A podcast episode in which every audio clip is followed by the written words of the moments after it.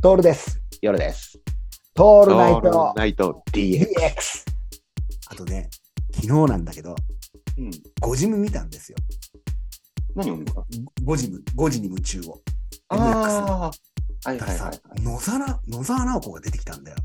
えー、懐かしい。うん。で、野沢直子が言ってんのが、あ、彼女はほら、アメリカに今住んでんだってね。はいはいはい。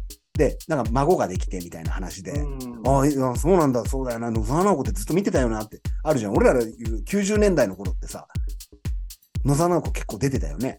結構出てたね。でさ、彼女が言うのは、カルチャーショックを受けたことは何ですかっうん。つって、アメリカに行ってね。うん。で、日本に帰ってくると、もうとにかく過剰包装だっていうのよ。うん。うん食い物にしても、じゃあクッキー1個食おうとしても、1個箱か箱を開けるまでに1回ビニールを取って、箱を開けて、個包装になって、そこからまたビニールを取って、つって、うん。過剰包装じゃないっていうことを言っていて、うんああ、そうだよなって、あるよね、これ、過剰包装。あるあるあるある。俺ら途中で断念するよね。嫌になっちゃうからね。嫌になっちゃうよね。食べるまでいかいかないときあるじゃん。うん。あともう一つ言ったのが、いつから塩味のこと、塩味って言うようになったじゃあ、それは俺ね、ここ何日かもまたその、それを思ってたんだよね。ああ、ややっぱそうだよやっねぱ。。そうなんだよね。なんか違和感あるよね。めちゃくちゃ違和感ある。塩味なんていう言葉ないもん。うん、俺の中で今ね、二大違和感は塩味とうん着丼。ああ、それ二郎のやつだね。着も丼うね。気も気持ち悪くて、気持ち悪いね。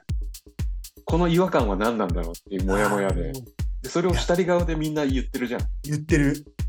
そこがまた気持ち悪いんだよ。うん。あの、入店から何分で。恥ずかしくないのかあー言ってなる。言ってるよ言ねっ。てる言ってる。言ってる。気持ち悪い。気持ち悪いんだよ。あと塩味もと。着度。うん、塩 味。塩味。まあ、もうやめてほしい。ね。恥ずかしい。どっかからなんだろうね、ね。うん。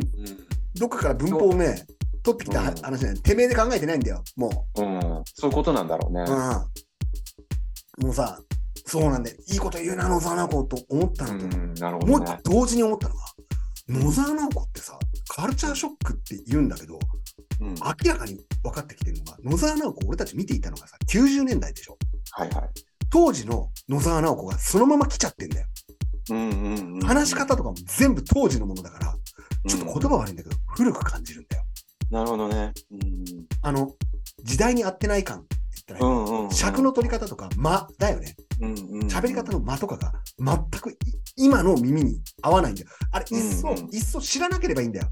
うんうん。うはん、知らなくて、突然、三河健一が出てきたじゃん。コロッケに教えてもらったじゃん、三河健一って。いはいはい。俺は知らなかったじゃん、三河健一が存在してたの。知らなかった。ね、だから全然違和感ななく三河健一を取り入れてると思うんだけど、それと同じようなことが起こってんだよね。なるほどね。要はし前の野沢直子を知っていて、今のこ今今語りを前文法でやられると、もう違和違和感しかない。うん。で、これ何なのかなっていう正体に気づいたんだけど、良くなってるとかではないんだよ、別に。野沢直子はめっちゃ面白くなってるではないんだよ。むしろ劣化してんじゃないかなって思っちゃうんだけど、これをなんていうかっていうと、熟成っていうんじゃないなるほど。うん。紙一重だよね。うん。本当に紙一重だね。紙一重なんだよ。これね、野沢直子がいる風景ってそういうもんなんじゃないかな。うん。着丼から塩味とね。うんあとね、